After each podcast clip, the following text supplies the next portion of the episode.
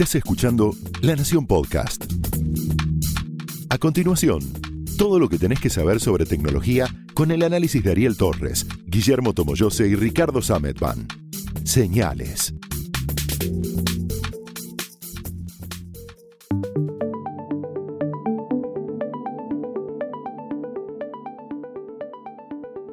Buenas, ¿cómo están? Bienvenidos a otra edición de Señales, el podcast de tecnología de la Nación. Yo soy Ricardo Sametban. Yo soy Guillermo Tomoyose.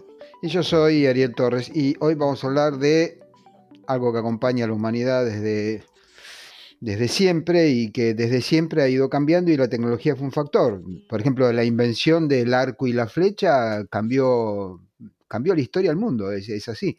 Y lo mismo ocurrió con el uso de la pólvora con fines bélicos, etc. Es un tema eh, desagradable, porque la guerra nunca, nunca es buena, pero que va de la mano de lo que hablamos nosotros. Y hoy la, guerra se está convirtiendo básicamente en una guerra digital, lo hemos dicho desde notas, desde el, desde el diario más de una vez y, con, con, mucha seguridad y los hechos nos están nos están dando un poco la razón, es mucho más certero, económico y deja mucho menos daño colateral enviar un virus a destruir una planta de lo que sea que enviar 300 bombarderos. Eh, esto es lo que está pasando eh, hoy y en este momento tenemos además una epidemia de lo que se conoce como ransomware. Al punto que el Departamento de Justicia de Estados Unidos acaba de elevar la mm, sensibilidad, importancia, la atención que tiene que prestarle la justicia en Estados Unidos al ransomware, ahora vamos a explicar lo que es para aquellos que no lo saben, eh, al, mismo nivel que eh, le debe prestar al terrorismo. ¿Por qué? Bueno, porque destruyeron, el otro día dejaron sin nafta al este de los Estados Unidos, así de simple. La infraestructura básica de un país puede ser atacada mediante eh, virus, diríamos, malware, etcétera no solamente fue el caso de em, Colonial Pipeline, lo que decía Ariel, que hace un mes más o menos em, tuvo que paralizar todo, o mejor dicho, que dejó paralizado un, este, un, ducto, un, ¿cómo se llama? Un caño de, de, de petróleo eh, que abastece a más de 50 millones de personas en Estados Unidos, sino que hace unos días otro ataque tipo ransomware tiró las operaciones de JBS, que es un, gigante de la carne, uno de los mayores procesadores de, carne del mundo. Y esto también trae em, a la memoria cosas como WannaCry y como un montón de otros ataques eh, de tipo de ransomware. Pero, por supuesto, como bien decía Ariel, primero hay que, hay que explicar un poco qué es que es ransomware y como el, nombre lo indica, es un tipo de ataque en el que un software malicioso se apodera ya sea de un archivo, ya sea de una computadora, de alguna clase de dispositivo, y te pide, digamos, cifra los contenidos, se les pone una clave, hace algo para que toda esa información no esté disponible libremente y básicamente te pide un rescate. Te dice, bueno, mira, yo esto lo tengo, ahora está en mi poder. Si vos querés recuperar esos archivos, si querés que esos archivos vuelvan a estar disponibles, si querés que todos estos sistemas vuelvan a estar operativos, tenés que poner plata. Te voy a poner plata y con eso yo te doy una clave. Sí, ahí en realidad esa es una de las formas. Los archivos quedan en la máquina de la víctima, esto es lo más desesperante. En mi último libro, en Hackearán tu mente, yo cuento las historias de dos víctimas de esto, incluso reproduzco el diálogo que se dio por email con una de las víctimas, que fue delirante, me lo, mandó un, amigo, y realmente es delirante porque los tipos te saludan muy campechanos, te tratan súper bien, se sienten totalmente impunes. Y obviamente te dicen, mira, no hay negociación posible. Este tipo decía, mira, no tengo tanta plata. Le cobró, en ese momento estoy hablando de 2015, si mi memoria no falla, eh, 3 mil dólares, obviamente en criptomonedas. No porque las criptomonedas sean delictivas per se, sino porque son mucho más difíciles que rastrear. En este sentido es como el dinero en efectivo, con la diferencia de que no tenés que tirar el bolso lleno de guita por la ventanilla del tren a la altura de Becar, ¿ok? La manera más tradicional del ransomware, en realidad la historia del ransomware es bastante larga y compleja, pero digamos, para, no hacer esto demasiado largo, es esa que decía Ricky, que es la de encriptar, cifrar, volver inaccesibles, excepto que tengas la mm, clave de cifrado, un conjunto de archivos que normalmente son los que vos necesitas para laburar. La otra, y que también está en alza y que también es muy riesgosa y por eso se convierte en una forma para Estados Unidos de terrorismo, era decir, mira, sabes que yo tengo todos tus secretos militares, ¿querés que los ponga en línea? No sé, manejate. Le pasó días antes de lo de mm, Colonial Pipeline, este proveedor de combustibles del este de los Estados Unidos, de Estados Unidos, le pasó a la policía de Washington. Se le, eh, llevaron, le robaron todos los datos y dijeron, mira, acá yo tengo todos tus informantes, todos los que tenés eh, mm, eh, undercover, etcétera, etcétera.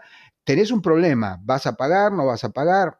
A un genio que nunca falta, de estos que quieren resolver los problemas muy complejos con soluciones muy simples, dijo, propuso, propusieron que se volviera ilegal pagarle al secuestrador. Nada, decirle esto al, que hace un secuestro extorsivo, o sea, con amenaza de muerte de una persona. No puede decirle, mira, le pagaste y recuperaste a tu familiar, esto es ilegal, vas a ir preso. Digo, no es la solución. Es todo mucho más complicado con el tema del ransomware. Pero bueno, estas son las definiciones sea porque no te dan, te quitan el acceso a los datos que, vos necesitas para trabajar, sea porque van a revelar información que para vos es extremadamente sensible, los tipos están haciendo un festín y además lo están usando para la ciberguerra. Quiero decir, esto tampoco es nuevo, pero los ataques destructivos eh, que vienen de hace mucho tiempo eh, son parte de esa lenta guerra mundial que en su momento dijimos eh, va, a ir ocurriendo cada vez con, más frecuencia, digamos, como si fuera una, guerra, una suerte de guerra fría, pero acá hay destrucción, porque digo, los, datos son destruidos eh, de manera cierta y montones de cosas dependen hoy de computadoras. Sí, Tomito. Sí, uno de los puntos que quería destacar dentro del uso de esta técnica delictiva saltó al, Estado público más allá de, las situaciones corporativas, de las empresas que podrían llegar a estar afectadas con, este tipo de, ataques informáticos, hace un par de años, en 2017, cuando eh, las redes de electricidad de servicios públicos de Ucrania fueron afectadas por un ciberataque que eh, secuestraron los sistemas y también utilizaron la técnica de eh, pedir un rescate a cambio de liberar los sistemas, pero sin embargo eh, no era un, ataque de tipo delictivo para poder hacerse de unos millones de dólares en Bitcoin, sino había otro interés detrás de, este tipo de ataques que está más relacionado con lo que contaba Ariel al principio, con el tema de los conflictos entre estados, que no están bueno, Ucrania culpa a Rusia, perdón, Ucrania culpa a la Federación Rusa, fin. Digo, esto es, digamos, no, tiene sentido no decirlo. Eh, para ellos es prístino, de la misma manera que es prístino para RSA, que en marzo de 2011 comunicó que había sido invadida, con no un ransomware en ese caso, sino que le robaron eh, datos eh, importantes. RSA, para los que no saben qué es, es una compañía que le brinda seguridad informática a la banca y a la industria militar estadounidense, vaya, vaya negocio al que atacar, y dos meses después del ataque a RCA, se metieron en eh, McDonnell Douglas, si mi memoria no falla, y no lograron llevarse nada, pero había claramente una intención, y, según Google, los que se metieron en RCA fueron los chinos. ¿Por qué dice esto Google? Bueno, porque la metodología fue calcada de la que le habían, la que habían usado contra ellos unos años eh, antes. Y del otro lado, también en, yo no me acuerdo ahora el año, honestamente, lo podemos poner después en el, en el texto, el Stuxnet, un bicho que todavía anda dando vuelta por internet, fue un virus de guerra. Ransomware. No, no era un ransomware, en realidad era un virus que atacaba los sistemas SCADA de control industrial y hacía poner a funcionar las eh, centrífugas de eh, los centros de refinamiento de uranio iraníes hasta que las reventaban. El tema es que es un virus muy sofisticado. Eh, el, bicho se les escapó de las manos, sigue dando vueltas, sigue dando origen a nuevas variantes, etcétera, etcétera, etcétera. Em, pero sí, lo que vos decías de Ucrania fue eh, además por el mes y el, en, el que Como la presentación en público, en que todo el mundo se enteró que existía más allá de, del mundo corporativo o de las víctimas que eh, venían reportando este tipo de situaciones que podían afectar a grandes estructuras, a servicios críticos, a servicios públicos que cualquier persona podía estar en un aeropuerto y ver la pantalla de eh, las reservas de aviones bloqueada con ese mensaje pidiendo rescate. Esto lo que pasa es que ha ido Insisto, nosotros por ahí lo, venimos diciendo hace literalmente décadas, un par de décadas, pero era, y, también aparece en el cine de ciencia ficción, y uno dice, bueno, nunca va a ocurrir, es, ciencia ficción, pero poco a poco los sistemas críticos han ido volviéndose cada vez más dependientes de las computadoras, y hoy alcanza no ya un ataque de ransomware, atacaría un DDoS, o sea, un ataque distribuido de negación de servicio para paralizar alguna de todas estas cosas. El tema del ransomware es que, primero, está en alza, hay una verdadera epidemia, todos los días nos enteramos de alguna. Em, están preguntando ahora, por ejemplo, quiénes van a pagar. ¿Quién tiene que pagar ese rescate? hay, gente que dice, es la aseguradora de la compañía, la aseguradora la que te asegura los sistemas, quien tiene que pagar. Por los tipos no es que piden dos mangos. Después, el Espera, esto es nota para el editor porque me iba a decir algo y se me fue de, la cabeza, así, Tuki, desapareció. Estaba diciendo que no tiene que ser, no necesariamente tiene que ser un ransomware, estaba diciendo eso por casualidad. Eh, ok, entonces sigo con eso. Eh, no tiene eh, que ser necesariamente un ransomware, ni siquiera uno particularmente sofisticado como fue WannaCry en mayo de 2017, que se movía solo, ahí no tenías que darle doble clic a algo, el bicho se movía solo por sistemas que no estaban parchados. Microsoft había sacado ya el parche para la vulnerabilidad, pero había mucha gente que por H por E no lo, no lo había podido resolver. Pero digamos, desde entonces para acá se han vuelto tan eh, elaborados estos ataques de ransomware que las soluciones tradicionales ya no funcionan. O sea, vos tenés un backup offline en una compañía, pero por ahí te lleva un mes y medio volver a restaurar todo. En ese mes y medio perdiste tu capacidad de operar y además es probable que hayas tenido otros ataques. Entonces, eh, la verdad que es un problema, o sea, hay un problema serio en, puerta, sí.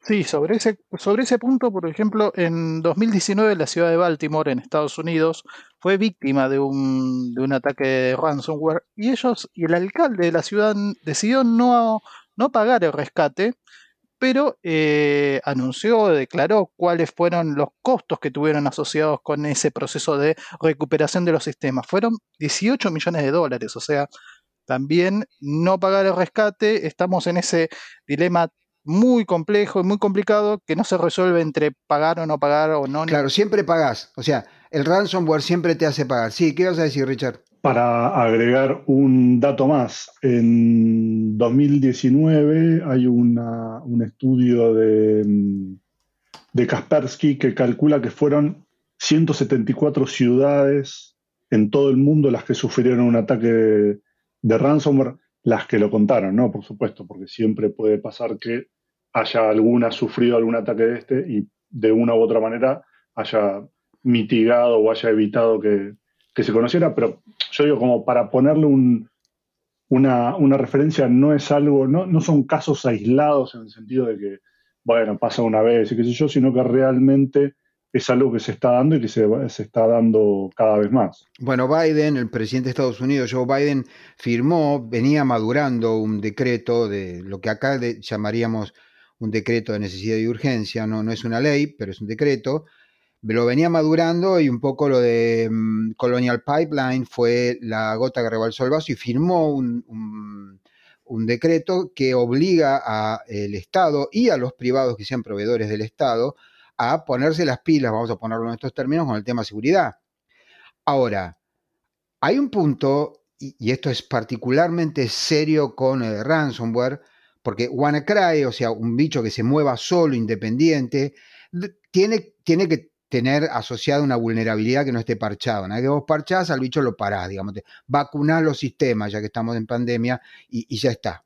Ahora, vos no lo podés vacunar, y es muy difícil hacerlo en la práctica, se ha probado, contra la mala praxis o contra el error humano. Esto es, cuando, cuando los tipos saben que, que mm, eh, cuerda, tocar, para que alguien le dé doble clic, eh, bueno, y lo escalás, a cientos de millones de empleados en millones de compañías en el mundo, bueno, alguno eh, necesariamente va a caer.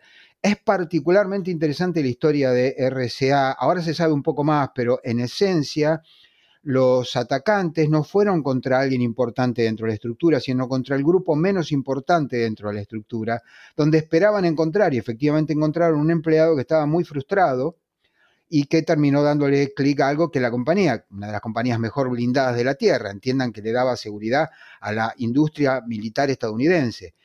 Lo había frenado y lo había tirado en el tachito de spam, supongo que después lo arreglaron. Eh, y alguien fue y buscó ahí. Y efectivamente, no hagan esto en sus casas, pero si ustedes buscan en el, spam de Gmail o de Outlook, van a encontrar que hay decenas de miles de ataques por año, donde intentan, a veces de una manera muy eh, evidente, muy, muy eh, ingenuo incluso, obligar, o sea, inducirte a que des clic en un link o en un archivo. Otras veces no, quiero decir, tarde o temprano tocan un nervio sensible. Tarde o temprano tocan un nervio sensible y ahí es donde alguien le da clic y una vez que entraron, entraron, ya está, ahí es un poco, una vez que, entraron en el sistema es bastante más difícil eh, eh, reducir los daños, digamos. Agrego una cosa, no es exactamente un ransomware, pero sí sirve para ilustrar esto que decía Ariel recién, de que los puntos de entrada son múltiples y no se puede hacer algo que sea a prueba de, todos. Es lo que le pasó a Microsoft en marzo de este año con un ataque que terminó afectando a su servidor Exchange, que es el servidor corporativo de correo electrónico y que usa buena parte del gobierno de los Estados Unidos, lo que hicieron fue no atacar al, no, no, meterle un código malicioso al software de, Microsoft en sí, sino entrar por un proveedor, por Solar, SolarWinds, que es una compañía que desarrolla un componente que se monta junto con todos los demás, y de esa manera, como venía validado por SolarWinds, entraron y lograron meter su código y, meter este, un software espía en los servidores de, Exchange. Como, digamos, como diciendo, bueno, no puedo entrar por la puerta grande porque realmente está muy custodiada, entro disfrazado de otra cosa por atrás, vulnero, logro las credenciales que me validan de un proveedor de, terceros, digamos, y de, esa manera me, me meto en todo esto. Bueno, la, cuestión es que, eh, digamos, redondeando, lo que hasta hace no mucho tiempo, o sea, en vida de todos nosotros, la, normalidad era que vos no podías parar la provisión de agua. Acaban, hace poco quisieron envenenar con soda cáustica mm. una potabilizadora de, de agua de una ciudad en Florida de 15.000 habitantes, Oldsmar, si no me equivoco el nombre, Sí, que de hecho quisieron vulnerar los sistemas a través del uso de TeamViewer, que era una herramienta de control remoto que utilizaban en esa planta. Hay que usar TeamViewer en una potabilizada. Digo, no, con todo respeto por la gente de TeamViewer, pero cualquier cosa que te permita acceso remoto por default ya es un. Pero bueno, no importa. Em, lo que hasta ahora, la producción de combustible, de electricidad, de agua potable, etcétera, etcétera, de alimentos, carne, digo, acá eh, la carne sube, cortamos las exportaciones de la carne, afuera directamente te matan al, dejan de, operar eh, el principal eh, proveedor de, este insumo del mundo. Ahora esto está pasando. Esto, esto es lo que, digamos, este es el tema del, podcast de hoy. Hoy la, realidad se ha vuelto un poco de, de, ciencia ficción y lo vamos a ver y lo estamos viendo cada vez más en, las noticias. Ya hay un decreto del gobierno de Estados Unidos. La el Departamento de Justicia elevó esta clase de ataques, ransomware en particular, a, lo calificó como terrorismo. Y sí, porque si te dejan sin agua una ciudad, es una forma de, hacer eh, terrorismo. Se metieron en todos lados, desde la NASA y el FBI hasta en la policía, en varios departamentos de policía. El último creo que fue el de Washington, pero pueden estar entrando en este eh, momento ahora. Tenemos toda la nube. Aparte de todo lo otro, tenemos toda la nube. Hay docenas de titulares por semana acerca de temas relacionados con la nube. Acaba de tener un problema IBM, acaba de tener un problema eh, Azure, la nube de, Microsoft, y sigue eh, la lista.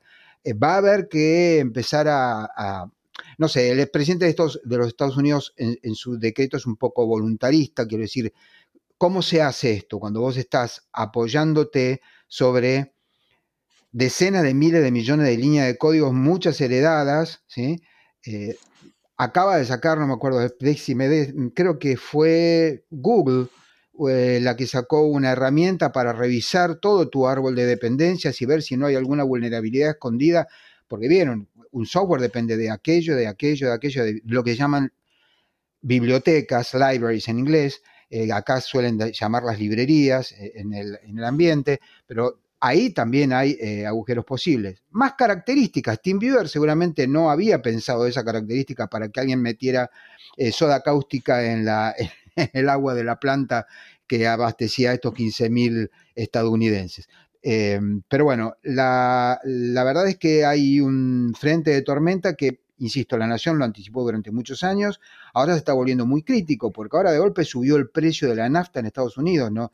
No es que no pasó nada. Hubo una empresa que dejó de funcionar y no pasó nada. Terminó subiendo el precio de la nafta, que a todo esto es uno de los, de los indicadores económicos que la estadounidense promedio más le da importancia, porque no tener auto en Estados Unidos es, es, crítico, digamos, es fuerte, ¿no? no tienen la misma cultura que en otros países o en países por ahí más chicos, donde el transporte público es, igual el transporte público necesitaría de combustible. Si el combustible sube mucho porque las plantas dejan de funcionar, va a subir el boleto de, de, tranvía, de tren, de colectivo, de subte, etcétera. Así que esta es una, la verdad es, es vamos a poner nuestros términos, es una nueva realidad. Por más que ya se haya ido calentando lentamente, ahora estamos estamos en medio de esto y sobre eso se suma la ciberguerra, o sea, el enfrentamiento de dos o tres modelos de mundo distintos, contrapuestos o por lo menos antagónicos o rivales, que ya no están mandando bombardeos, están mandando malware, como se dice, o virus, como lo llamamos comúnmente. De hecho, esto que comentaba recién de, Microsoft, del ataque de, Microsoft, em, la compañía responsabiliza directamente a China sin, sin ninguna clase de titubeo. Dice que es un grupo llamado Hafnium. Dice, bueno, esto es un, ataque chino. Ha habido en los últimos años también montones de acusaciones cruzadas de ataques de rusos también. Eh, y obviamente tanto los claro y los y, viceversa no porque no es que es, no es que es solamente unidireccional todo esto por supuesto lo niegan todo esto todo el tiempo en esto es exactamente igual que las guerras convencionales hasta que no hay un enfrentamiento abierto, no, todo el mundo niega todo, hasta que hay un enfrentamiento abierto y se declara la guerra. Lo que yo me temo, y esto lo publicamos hace unos cuantos años ya, es que acá no va a haber nunca una declaración. Esto va a estar en estado de una suerte de guerra, de guerrilla solapada, digital, eh, subrepticia, oculta, transparente, invisible para la mayoría de la gente, hasta que explota algo y no anda más, eh, todo el tiempo. no va a haber nunca una eh, declaración eh, abierta, de modo que Estados Unidos culpa a Rusia de un ataque, Rusia culpa a Estados Unidos, los dos lo niegan y seguimos para adelante. El tema es que en el medio estamos nosotros dependiendo, o sea, ya esto es soporte vital agua, gas, electricidad, etcétera, es soporte vital. En referencia a lo que contaban con las acusaciones cruzadas, de hecho, el, ataque que sufrió Irán con el virus Stuxnet siempre apuntó del otro lado una acusación hacia Estados Unidos y a Israel por eh, el desarrollo del, plan nuclear, de plantas nucleares que tenía Irán y que ese virus afectó el desarrollo vital de las centrifugadoras para poder desarrollar el, combustible. Así que también hay, bueno, otro ejemplo que tuvo mucha relevancia pública. Perdón, Guillem. Eh, eso lo publicó el Washington Post, quiero decir, no fueron los iraníes los que lo dijeron. Eh, obviamente los iraníes van a culpar, a Estados Unidos y a eh, Israel, esto es evidente, pero quiero decir, esto lo publicó un medio estadounidense en, su momento. y por otro lado, habría que ser muy ingenuo para, teniendo la tecnología, seguir mandando aviones. O sea, el, frenar el plan nuclear de un país rival es como el ABC, lo mismo que el frenar el abastecimiento de combustible. Por esto un presidente saca un, decreto de necesidad y urgencia, porque realmente pueden, digamos, si después empiezan a llegar los paracaídas, no tenés caminos o no tenés comunicaciones o no tenés electricidad, o sea, es serio, si uno lo estira en el tiempo o se hace un escenario posible bélico, es muy grave lo que está pasando. Y uno de los de los detalles o un poco de, la luz que nos da sobre este tipo de situaciones es, son, son las revelaciones que hizo Edward Snowden en su momento, en su libro, cuando contó un poco todo el desarrollo del arsenal informático que tenían las agencias de, seguridad de Estados Unidos en, el uso de estas herramientas que, bueno, en algún punto también, eh, como contaba Ariel, se terminaron de filtrar y quedar en el, en el mercado negro. Bueno, eso era lo que teníamos eh, para eh, hablar hoy. Em, esto se llama Señales, se llama, claro que sí. nos vemos el próximo capítulo de Señales. Chao si es que no nos tira para abajo algún ransomware por toda la transmisión de todo. Dale, chao, chao. Abrazo. Hasta luego.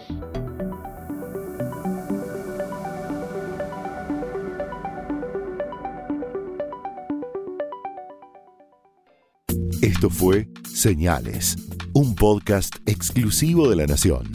Escucha todos los programas de La Nación Podcast en www.lanacion.com.ar. Suscríbete para no perderte ningún episodio. Estamos en Spotify, Apple Podcast, Google Podcast y en tu reproductor de podcast favorito. Seguí escuchando La Nación Podcast.